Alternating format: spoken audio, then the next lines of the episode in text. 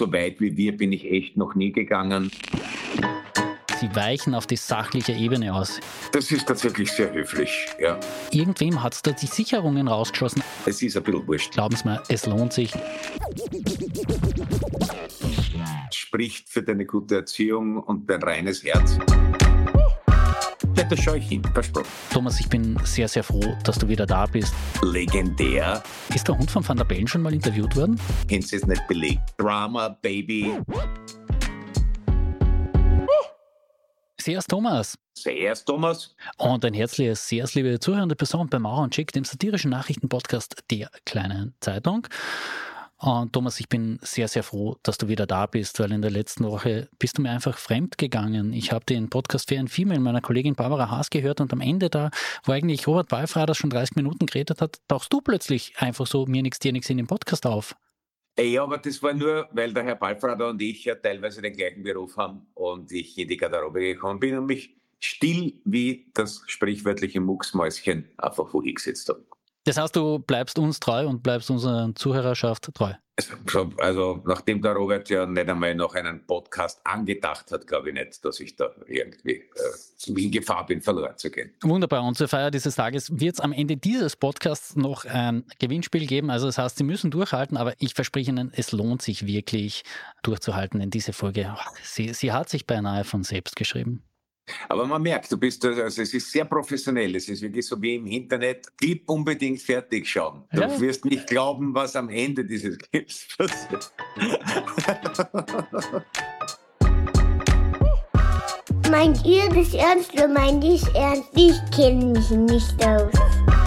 Letzte Woche, da wollte ich in der Anmoderation eines Themas ja darauf aufmerksam machen, dass Alexei Nawalny noch immer in einem Gulag sitzt. Die Realität hat uns dann wenige Stunden nach Erscheinen des Podcasts eingeholt.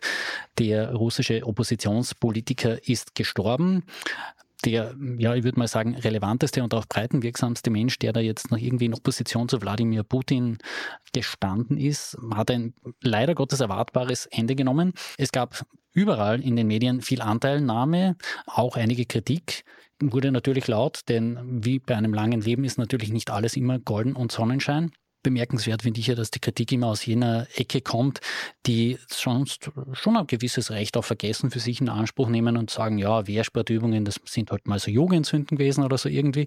Aber ich glaube, das ist eine andere Sache. Ich würde lieber mal mit dir darüber reden, was bedeutet denn dieser Nawalny-Tod jetzt eigentlich für Russland? Und mein Kollege Ronald Schönhuber, der Leiter unserer Außenpolitik, hat da was sehr Interessantes mit Timothy Snyder besprochen, einem der wichtigsten Historiker und würde jetzt auch mal sagen, Putin und Russland Erklärer der Gegenwart. Und Snyder hat ein sehr interessantes Zitat in einem Interview geliefert. Die gesamte europäische Geschichte hat gezeigt, dass die Länder, die ihre imperialen Kriege verlieren, Spanien, Portugal, Deutschland, Großbritannien, Frankreich, die Chance haben, zu Rechtsstaaten zu werden. Heute hängen wir der Vorstellung an, dass man irgendwie einen Weg finden kann, dass Russland nicht verliert und die Führung irgendwann einmal einsichtig und vernünftig wird. Ich glaube nicht, dass es diesen Punkt gibt. Ja, das halte ich für, für sehr plausibel. Ja. Also ähm, festzuhalten ist, glaube ich, auch noch, dass der Herr Nawalny also auf jeden Fall nicht einfach gestorben ist, sondern genau. gestorben worden ist. Ob er jetzt, was ich für das Unwahrscheinlichere halte, an den Folgen dieser Lagerhaft, an einem gesundheitlichen Problem gestorben ist oder ob er ganz aktiv äh, punktgenau umgebracht worden ist, macht verhältnismäßig wenig Unterschied dass jetzt dann natürlich gerade speziell seitens der, der Putin-Sympathisanten immer wieder mal nicht sonderlich sympathischen ultranationalistischen Positionen, die da auch der Herr Nawalny vertreten hat, ausgegraben werden, ist schon, ist schon lustig, weil das ist, man kann es, also gerade wenn man Social Media mäßig so verfolgt, dann kommt der Verweis darauf, dass das jetzt wirklich nicht der demokratische Held war, eigentlich immer von Accounts, die normalerweise den Herrn Putin hochleben lassen und den Nationalismus des jeweiligen Landes, wo sie zufällig gerade herkommen und wo es natürlich das, die beste Rasse Menschen überhaupt gibt, hochleben lassen. Also das ist, da, das ist schon ein bisschen verkehrte Welt, was da gespielt wird. Und Timothy Snyder hat da, glaube ich, absolut recht. Also der hat, ähm, erstens ist er tatsächlich, was, was, äh, wie soll man sagen, die ehemalige Sowjetunion mhm. und die ehemalige sowjetische Einflusssphäre angeht, sicher einer der profundesten Kenner. Ich habe einmal Bloodlines von ihm gelesen, äh, über, über diese ja, also das, der, das Epizentrum der Entsetzlichkeit des äh, Zweiten Weltkriegs, das jetzt eben teilweise wieder Kriegsgebiet ist. Und ja, das stimmt. Also ich vermute, dass weder aus dem Deutschen Reich noch aus Österreich, also zumindest nach der Katastrophe des Ersten Weltkriegs, demokratische Rechtsstaaten absehbarerweise ohne weiteres geworden werden. Ich meine, ob jetzt das Heft unbedingt in Richtung Nazi-Irrsinn und Totalzusammenbruch hätte umschlagen müssen, ist eine andere Frage. Aber dass sich ein irgendwie erhobenen Hauptes aus dem Zweiten Weltkrieg rausgekommenes Großdeutschland dann im Weiteren zu einem Rechtsstaat gewandelt hätte, das ist, glaube ich, Unsinn. Insofern würde natürlich auch für die, für Russland ein, ein bisschen eine Chance drinstecken, dass dieser Mischung aus Mafia und politischem Totalitarismus, die derzeit die Führungsschicht in Russland stellt, irgendwann komplett implodiert. Dass dann automatisch sofort was Schönes nachwächst, ist auch sehr unwahrscheinlich, mhm. aber äh, die Chance dazu wäre zumindest da. Ja. Ja, retrospektive Betrachtung noch zu Nawalny. Ich finde, er hat es ja mit ein, seinem Tod noch etwas geschafft, äh, was ihm wahrscheinlich, was, was ihm definitiv unbewusst gelungen ist. Dieses unsägliche Interview, das der US wir ihn Unterhaltungsdarbieter Tucker Carlson mit Putin geführt hat. Das ist natürlich durch den Tod Nawalnys völlig aus der öffentlichen Rezeption gedrängt worden. Letzter Sieg für Nawalny, muss man jetzt sagen, im Kampf um Aufmerksamkeit. Also zumindest das ist ihm, so tragisch die Umstände seines Todes vorhin gelungen. Ja, also das stimmt. Das, das Tucker Carlson-Interview, das ja wirklich auch an das haben wir noch nicht besprochen, oder? Dann, ja, und ich finde, wir, wir sollten auch. Festkeit kaum zu überbieten. Aber ja. ja. ich möchte nur darauf verweisen, dass eines der ganz tollen Dinge, die er entdeckt hat und die äh, Russland so viel besser machen als Amerika, wie er gesagt hat, die Tatsache war, dass man mit einer Rubelmünze im Supermarkt einen Einkaufswagen von der Kasse, von der Schlange lösen kann und den den Rubel dann aber wieder zurückkriegt, wenn man wieder ansteckt. Was heißt das, der Carlsen offenbar in den letzten 40 Jahren weder auf einem Flughafen, auf einem regulären war noch, schon geschweige denn am Supermarkt. Es ist schon sehr putzig, ja, und dass er die, die unter Stalin von Zwangsarbeitern und unter erheblichen Todesopfern errichteten U-Bahn-Stationen, die tatsächlich sehr proper sind. Ich war irgendwann einmal als Teenager auch in Moskau als unvergleichlich viel besser als die, als alles in Amerika hinstellt. Sollte sich von selbst richten, würde er sich nicht an explizit an eine Klientel ideologisch Vertreter volltrotteln. Also man kann ja auch, ohne dass man, ohne dass man ein dysfunktionales Gehirn hat und ohne aber wenn man in den Grundrechnungsordnungen mhm. und so weiter gut ist, man kann sich ja zum Deppert sein entschließen und ich glaube, das ist die Zielgruppe Kakaos. Ja, schön gesagt.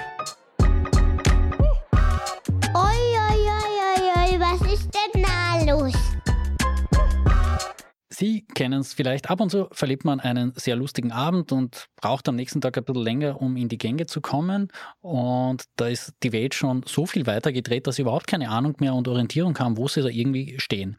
Und ich habe am Montag kurz gedacht, war der Sonntag, den wir beide und die Kollegen Balfrader und Schäuber in einem Wirtshaus Irish Pub gemeinsam mit meinem Freund und Gitarristen Stefan verbracht haben, so lustig, dass ich am Montag irgendwie was verdreht habe und die Welt sich so weitergedreht hat und in so einen Irrsinn gelangt ist, dass ich irgendwie nicht mehr den Einstieg gefunden habe in die Geschichte. Na, es war tatsächlich nur Harald Mara und Beppo Mujic haben eine gemeinsame Pressekonferenz gegeben und die Welt hat sich plötzlich wirklich anders gerät, zumindest aus meiner Wahrnehmung. Du weißt, worauf ich anspielen will, oder? Ja, wobei ich, also mein, mein, mein Gewissen als Investigativjournalist verpflichtet mich jetzt offen zu legen, dass du Minerallos vertrunken hast äh, ja. nach unserer Vorstellung. Allerdings eins mit Kohlensäure, wenn ich mich richtig erinnere. Also es, wenn, wenn dein an, und für sich ansonsten äh, ausschließlich mit Langstreckenläufen und Liegestützen ernährter Körper auf das schon mit einem Kater reagiert, dann Hut ab. Aber ja, ich ja, war, es, ich war es, sehr verblüfft ja, den. Da, tatsächlich, äh, um, um darauf zurückzukommen. Also genau, die, der, die der, beiden der gemeinsame Vorschlag äh, von der Herrn Mara und Muchic, 100.000 Euro Zuschuss für Privateigentumerrichter aus erarischen Mitteln zu ermöglichen. Da habe ich auch zuerst gedacht, ich habe was falsch verstanden zumindest. Ja, ich habe es genau. dann noch mal gelesen. Ich, ich habe es dann auch noch mal gelesen, habe dann gesehen, das Ding geht sogar durch Eigen, als Eigenmittel kann man es auch noch anrechnen für einen Kredit, was genau. in den letzten Jahren ob der Kreditregulatorien auch immer komplexer geworden ist. Und da habe ich dann entweder gedacht, irgendwem hat es da die Sicherungen rausgeschossen. Aber nein, sie, sie meinten es tatsächlich als Teil eines größeren Paketes, muss man immer dazu sagen. Aber ernst auch trotzdem diese 100.000 zumindest mal irgendwie einfach dazu zu zahlen. Und man muss es ja, nicht also irgendwie zurückzahlen dass du an Sicherung rausgeschossen gedacht hast, spricht für deine gute Erziehung und dein reines Herz. Ich habe äh, etwas drastischeren eine etwas drastischere Metapher gewählt, geistig, es nicht ausgesprochen, als ich das gelesen habe. Es ist schon erstaunlich, äh, dass man ja, also von ein paar so Dingen abgesehen, wie das dann all jene, die sich nie ihr Eigenheim werden leisten können, mit ihren Steuerleistungen dazu beitragen, damit Leute 100.000 Euro geschenkt kriegen, die sich ein Eigenheim leisten können. Oder nämlich es, es kriegen ja auch dann die, die sich auch ohne diese 100.000 Euro ein Eigenheim leisten können, diese 100.000 Euro. Das ist zumindest der Plan. Und das Ganze angesichts einer leider schon wieder etwas abgeebbten, kurz aufgeflackerten Diskussion darüber, dass Österreich sowieso Europameister im Bodenverbrauch ist. Und äh, das Einfamilienhaus mit Garten zwar jetzt auch das viel beworbene und viel begehrte Traummodell vieler Menschen ist, aber es wird sie nicht ausgehen. Ja, also wir sind, was haben wir jetzt, neun, Millionen Menschen. Da haben wir großzügig viereinhalb Millionen Einfamilien-Eigenheime mit Garten und Swimmingpool, werden sie nicht ausgehen. Wir müssen ein bisschen einen Grund überlassen, auf dem wir weder Auto fahren noch grillen kann. Das wird sich nicht vermeiden lassen. Ja. Also es ist von, von einer bemerkenswerten Irrwitzigkeit, aber der Herr Muchic ist ja jetzt das zweite Mal hintereinander auffällig geworden, nachdem man davor lang wenig von ihm gehört hat, wenn man nicht zufällig Bauholzgewerkschafter war. Also vielleicht hat er nur das Gefühl, wenn jetzt alle in der SPÖ gerade mit sportlichem Eifer versuchen, ihr Profil auf Kosten von Pablo zu schärfen, warum soll er da hintanstehen? Er ist ein, wie soll ich sagen, gewichtig als Gewerkschaftschef und, und ansonsten kannst du, glaube ich, zwei oder drei Sozialdemokraten in die Waagschale werfen, um einen Petro Wuchic aufzuwiegen. Mhm. Ich meine, grundsätzlich muss man umgekehrt sagen, es ist vielleicht nicht verkehrt, wenn ÖVP und SPÖ wieder eine Gesprächsbasis zueinander entwickeln, so man ja auch schon irgendwie die Absicht hat, im Herbst wieder eine Koalition zu schließen. Ich frage nur tatsächlich, ob es inhaltlich klug ist, solche Dinge dann hinaus zu posaunen. Und da wird sich ja jeder, der dieser einstmals großen Koalition kritisch gegenübersteht, sich im Reflex schon mal bestätigt fühlen, dass das nicht wirklich das Beste für das Land ist. Also vielleicht sollten Herrschaft Mara Muchic, ja, den Magnus Brunner zum Beispiel da mal als äh, Korrektiv einschalten. Der hat meinem Kollegen Wolfgang Quer ein Interview gegeben und hat dann, er ist noch höflicher als ich, gesagt, es gibt sinnvollere Methoden, Geld einzusetzen als diese 100.000 Euro. Das ist tatsächlich sehr höflich, ja, das, das kann man so sagen.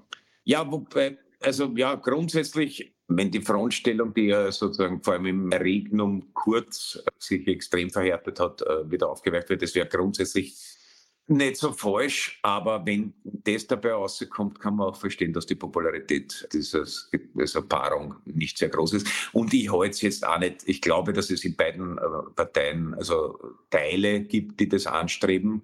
Ich glaube, dass es speziell in der ÖVP einen nicht unerheblichen Teil gibt, der im Zweifelsfall sogar als Juniorpartner mit dem Blauen lieber regieren würde.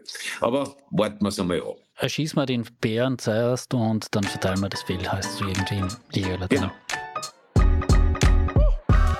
Schon wieder die Roten? Wie lange dauert dieses Drama eigentlich noch? Pamela Rendi Wagner, über die müssen wir ganz kurz sprechen, denn mir jetzt kurz gerissen, ich habe einen britischen Podcast äh, gehört und da wurde sie als Head of ECDC angekündigt und ich habe mir gedacht, was? Brian Johnson wird schon wieder ersetzt und dann kommt nicht Axel Rose, so wie es vor ein paar Jahren mal im Praterstadion war. Ja. Nein, sie wird Chefin der EU-Gesundheitsagentur. Kollege Michael Jungwirth hat es schon vorab gewusst und auch als erster dann vermeldet. Und ich finde es bemerkenswert, die haben mir dann mal die Kommentare unter der Geschichte durchgelesen und zu 90 Prozent waren die Userinnen und User auf www.kleinezeitung.at voll des Lobes für diese Frau. Zuvor, als sie noch mal SPÖ-Chefin war, würde ich sagen, war der Prozentsatz genau umgekehrt. Ja, ich finde es schön, dass sie diesen Karriereschritt noch machen kann. Man muss ja auch sagen, wenn es in Österreich nichts wird, für internationale Karriere reicht es allemal. Also das heißt, vielleicht ist es ein Ausweis der Qualität unseres politischen Spitzenpersonals. Naja, es war ja eher ihre Krux, dass sie sozusagen ähm, gewissen Alpha-Männchen in der eigenen Partei äh, sozusagen es nicht geschafft hat, die in die Schranken zu weisen. Und das wäre vielleicht eher mit tierärztlichen Methoden nur möglich gewesen als mit ärztlichen. Und insofern ist es ganz gut, wenn sie sich auf ihre Kernkompetenzen zurückzieht. Ich finde es auch dann immer wieder ganz interessant, dass angesichts dessen, was jetzt gerade los ist und mit welchem frohgemuten Ungestüm mehr oder weniger die gleichen, die äh, an ihrem Sessel gesägt haben, jetzt am, am, am Babler-Sessel sägen. Das ist schon sehr bemerkenswert, vor allem wenn man bedenkt, dass die Frau Randy Wagner doch auf 30 Prozent zwischendurch einmal gelegen ist zu dem Zeitpunkt, als alle gefunden haben, äh, sie kann das nicht. Wobei, ja, also auch nachträglich, so ein, ein richtiges Political Animal war sie nicht, weil da hätte schon die Fähigkeit dazu gehört, Parteifreunden einen schalltoten Winkel zuzuweisen, der sich als schalltot dauerhaft erweist. Aber nachdem sie da einiges an Fachkompetenz offenbar aus ihrem Vorpolitleben mitbringt und zumindest die schieren Seiten des politischen Verhandelns kennengelernt hat, denke, dass, äh, soweit ich mich da auskenne, spricht nichts dagegen, dass sie das ganz gut macht. Und insofern mhm. kann man ja durchaus auch gratulieren. Ja. Also andere Ex-Spitzenpolitiker haben sich in fragwürdigere berufliche Zusammenhänge verstrickt. Also, ja. Genau. Ich also. um, umgekehrt finde ich es komisch, wenn, wenn, wenn, wenn, wenn die ja. Randy Wagner beim Peter Thiel als Frühstücksdirektor anheuert und der Sebastian Kurz Chef der Europäischen Gesundheitsagentur wird, dann finde ich, könnte man sich am Kopf kratzen. So passt's. Ja, genau, vor allem mit, mit Blickrichtung auf die Agenten dieser Europäischen Gesundheitsagentur. Die beobachtet zum Beispiel den Ausbruch bzw. die Ansteckungsrate von 52 Krankheiten innerhalb von Europas, kümmert sich um die wissenschaftliche Aufbereitung für Regierungen und Verwaltungseinheiten. Sie kümmert sich auch um die Früherkennung von epidemiologischen Tendenzen, also wirklich ihre Core-Kompetenz. Darf man auch uns Europäern und Europäerinnen gratulieren, dass es ab und zu mal eine wirklich sehr fähige ehemalige Politikerin gibt, die sich um das Thema kümmert. Und weil du gerade vorhin die Echokammern oder Schweigekammern angesprochen hast, denen sie vielleicht manchen Leuten ja zuweisen hätte sollen.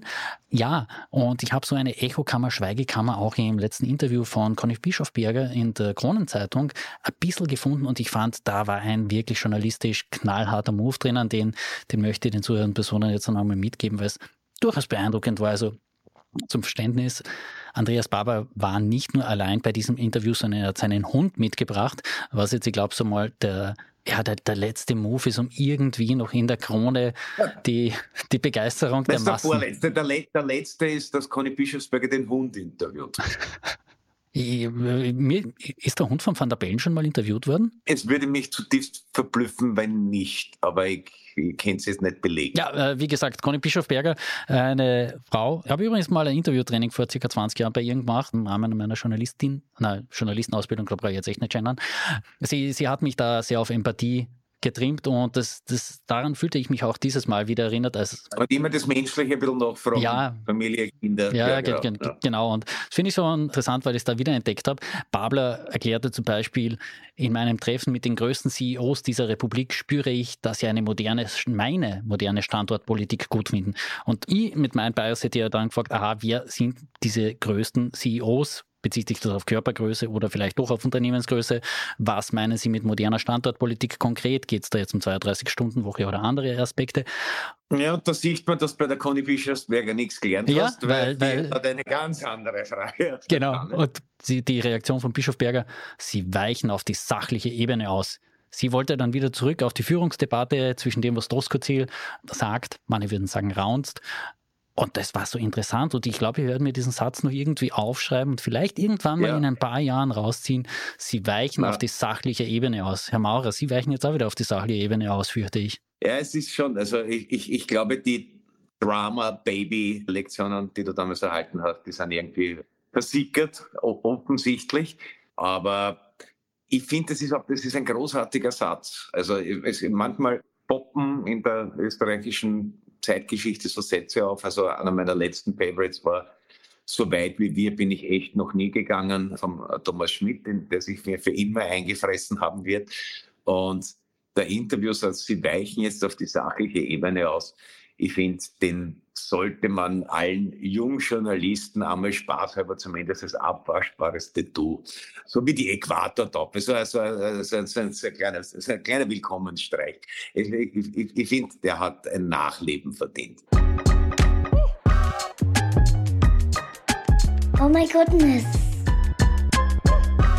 Einer, bei dem wir uns wahrscheinlich nicht in der Masse Sorgen machen müssen, dass er auf die sachliche Ebene ausweichen wird, ist auch wieder im politmedialen Zirkus da, und zwar Peter Westenthaler. Mm. Ja, denn falls Sie sich jetzt dachten, mit Susanne Raab als zuständiger Ministerin für die Medienlandschaften in Österreich, da hat diese Branche schon ein hartes Los, kann man nur sagen, hier comes Westy. Er zieht in den ORF Stiftungsrat ein und soll dort eine Stimme des Volkes sein, wie es die FPÖ erklärte. Ja. Ja, ich bin ja auch eigentlich für Resozialisierung von Menschen, die mal mit dem Gesetz in Konflikt geraten sind, aber das geht ein bisschen weit. Ja, und da, damit wir jetzt da diese würde man sagen, diesen weißen Elefanten, den du in den Raum gestellt hast, auflösen können, ohne das natürlich in irgendeiner Art und Weise als Vorhalt zu präsentieren, sei nur der Vollständigkeit wegen zitiert, aus der Kronenzeitung wohlgemerkt. Westenthaler war in einem Verfahren um eine Fördermillion an die heimische Fußball-Bundesliga sowie eine 300.000 Euro Zahlung der österreichischen Lotterien an das PZÖ des schweren Betrugs und der Untreue als Beteiligter für schuldig befunden worden. Er wurde zu zwei Jahren Haft, acht Monate davon unbedingt verurteilt, vier Monate davon musste er auch tatsächlich in der Justizvollzugsanstalt Simmering absitzen. Fortan hat er dann für einige Zeit eine Fußfessel gehabt. Das hat die Krone bereits berichtet. Ich, ich bring's nur als medienrechtliches Zitat. Er, er, er hat ja auch schon angekündigt, dass er zumindest gegen das Rundfunkgesetz zu verstoßen gedenkt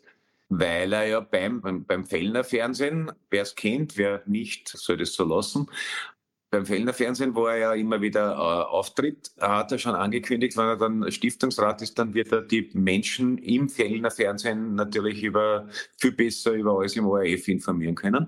Und das äh, ORF-Gesetz sieht aber vor, dass Stiftungsräte selbstverständlich, wie auch jeder andere Aufsichtsrat, ja. Firma, zur Verschwiegenheit über aus interner äh, verpflichtet sind. Und so wie ich den Westi und seine grundsätzliche Einsichts und Belehrbarkeitsfähigkeit äh, aus der Vergangenheit einschätze, wird das einfach trotzdem machen. Was ich nicht weiß, ist, wie, mit welchen Sanktionen ein Verstoß gegen das Rundfunkgesetz bedroht ist. Ja, wenn es nur geht, dass er, wenn es nur darum geht, dass er vielleicht diesen Posten wieder verliert, dann kann man danach wunderbar irgendwie so die Fußballprofi-Schwalbe machen, sich äh, minutenlang ein Gras wälzen und laut Auer schreien, obwohl genau nichts passiert ist.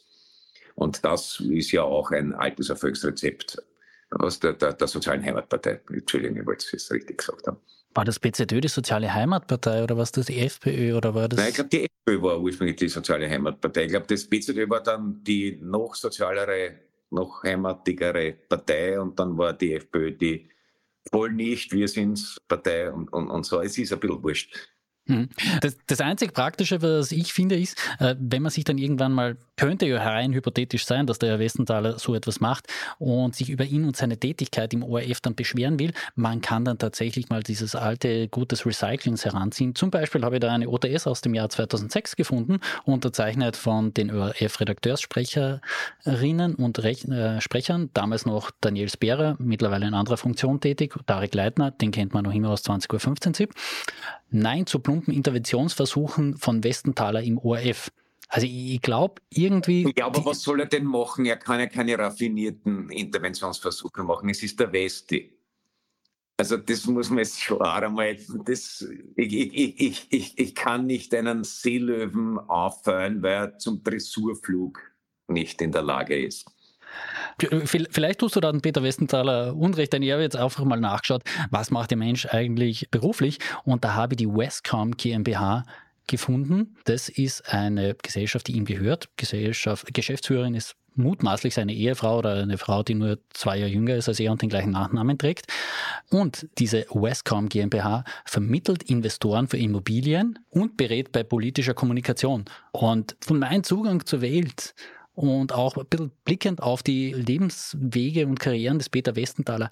Ich weiß nicht, wofür ihn weniger nehmen müsste, würde, sage ich ganz ehrlich. Also es ist, wenn, wenn, wenn das tatsächlich ein Beruf ist, wenn jemand in Immobilien investieren möchte, das ist hier mit einem Aufruf, ich vermittle sie sehr gern an jemanden, der das Geld brauchen kann. Ja. Gegen eine äh, wirklich geringe prozentuelle Aufwandsentschädigung. 100.000 Euro, die sagen, dann hast du noch die 100.000 Euro von Mara und von Muchic dazu und das geht ja, sich zumindest genau. schon ein Gasonier aus. Dann steht die Ethnie schon praktisch von selber, ja. Nein, aber es ist natürlich, wer sich zurückerinnert, die absolute Ausgeschamtheit, speziell des Peter Westenthaler bei politischen Interventionen, ist legendär und es ist insofern aber wieder eigentlich nur konsequent äh, auf der aktuellen FPÖ-Linie. Also man schickt den legendär faulen und destruktiven Abgeordneten Wilimski noch einmal nach Brüssel. Einfach, weil jedes Abmildern des Schreckens ja ein Eingeständnis wäre, dass man irgendwas falsch gemacht hat. Es geht ja nur darum, den, den, die Schraube noch ein bisschen weiter anzusehen und noch ein bisschen weiter anzusehen. Man fragt sich, ob man nicht irgendwann einmal ansteht und einfach das, den Träger der Schraube ankragelt. Aber äh, einstweilen werden wir auch noch einen Peter Westenthaler im ORF. Aber es ist tatsächlich so, als würde ich, weiß ich nicht, die Katze in den Kanarienvogelkäfig setzen und sagen, pass auf, dass da alles in Ordnung geht. Je suis européenne. Auch in Deutschland gibt es Aufregung wegen der FPÖ und das war ein bisschen eine programmierte Aufregung, denn der Satiriker Jan Böhmermann hat sich Herbert Kickel und seiner Partei angenommen und äh, ich stoße mir da ganz ehrlich gesagt an zwei Dingen tatsächlich. Das eine Mal, Böhmermann macht wirklich, wirklich schlecht den österreichischen Dialekt nach. Also das hat er schon besser können mit diesem La, Gaton, Ganin und Ur irgendwie. Da, da waren vergangene Sendungen besser. Und das Zweite ist dann aber auch die öffentliche Debatte, die um seinen letzten Satz gegangen ist, wo er gemeint hat, man könnte ja nicht immer mit der Nazi-Keule schwingen, sondern man könnte auch Nazis keulen. Da regen sich jetzt so viele Leute drüber auf, dass ich mir ganz ehrlich mal frage, warum identifizieren sich mittlerweile so viele Menschen als Nazis, dass sie sich jetzt auch von diesem Satz Ansatz Nazi-Keulen, Nazis keulen, schon unmittelbar betroffen fühlen. Also du verstehst, worauf ich hinaus will. Böhmermann natürlich ja. ja. schiebt mit seiner Debatte diesen Nazi-Begriff immer weiter in die Mitte, wo jeder Mensch, der sich ein bisschen rechts wähnt, ein bisschen was unter Anführungszeichen Normales gegen Ausländer hat, nichts, was man jetzt per se in Ordnung finden muss, aber was ja herkunftsbedingt manches Mal halt einfach so ist und ist halt so, Punkt. Ähm, aber dass du dann immer gleich als unter Anführungszeichen durchschnittlicher Ausländerhasser auch in der Lesart Böhmermanns ein Nazi sein muss, der systematisch Völkermord begehen will. Ich glaube, da hat er den Begriff ein bisschen verschoben und schadet tatsächlich einer ernsthaften Debatte darüber, was zulässig ist, was nicht. Jein, also mit ein paar Dingen stimme ich völlig äh, überein. Also ich, ich habe auch tatsächlich mit leichten körperlichen Schmerzen auf den, wie soll man sagen, den österreichischen Akzent, den er da an den Tag legt, nämlich über die ganze Sendung. Mhm. Ist eins, wenn, wenn man das einmal kurz anreißt, dann ist es auch verzeihlich, wenn das nicht hundertprozentig sitzt. Aber das ist echt äh, ein, ein für, für Sprach, melodiesensible Menschen ist die Sendung aus dem Grund tatsächlich ein bisschen eine Folter. Sonst ist eh beherzt, aber jetzt mal fort ist nichts über die ÖVP, was man nicht schon weiß, wenn man sich ein bisschen damit beschäftigt hat. Die Affinität des Herrn Kickel zu echten Rechtsradikalen und Identitären und die Spenden von äh, eben auch Massenmörder von, von Christchurch an mhm. den Herrn Sellner, weiß man alles, es ist auch sehr unappetitlich und tatsächlich auch ernsthaft beunruhigend, demokratiepolitisch. Gleichzeitig ist aber diese Böhmermann-Sendung so eine Marke geworden. Also ich glaube es gar nicht, er, er, spielt ja natürlich auch mit dem Begriff Nazi. Also ich glaube es nicht, dass er, dass er, beziehungsweise das ist ja dieses halbpfiffige, man wird ihm nicht nachweisen können, dass er jetzt jeden, der sich dann irgendwie nicht wohlfühlt, wann daneben Türken einziehen, zum nationalsozialistischen, Nationalsozialisten im, im politikwissenschaftlichen Sinn mhm. äh, machen will, sondern es ist alles so atmosphärisch und es ist so grauenhaft erwartbar. Also mir erinnert es an die 90er Jahre, wo der Beimann und der Haider und die Kronenzeitung das in einem unerträglich immer wieder neu variierten Pas de deux durchgetanzt haben. Dann kommt eine Provokation und dann kommt eine Erregung und beides kann man Monate voraus eigentlich fast wortgenau äh, prognostizieren. Und das ist, das finde ich sehr erschöpfend. Und natürlich hat äh, Herr Böhmermann so halbpfiffig Keulen genommen, weil das, was ich auch nicht wusste, im deutschländischen Deutsch offenbar auch das Masturbieren oder zumindest das Masturbieren eines Mannes, wenn ich es richtig verstanden habe, bedeuten soll. Und deswegen kann man sagen, war ja gar nicht so gemeint. Und natürlich ist es auch drollig, dass wer jetzt alle ganz offensichtlich darauf besteht, ein Nazi zu sein und deswegen vom Herrn Böhmermann vermeintlich mit dem Tod bedroht worden zu sein. Und insofern könnte man sagen, ja, die sind dem Böhmermann auf den Leim gegangen, wenn nicht all, wenn das nicht alles mittlerweile so auszuzelt und erwartbar und anglutscht wäre, dass es, also ich bin mittlerweile geneigt, diese Art der Auseinandersetzung, äh, Auseinandersetzung so ähnlich zu sehen wie die sportliche Auseinandersetzung auf dem Feld der Formel 1, des Formel 1 Rennsports. Ich schaue einfach nicht mehr hin.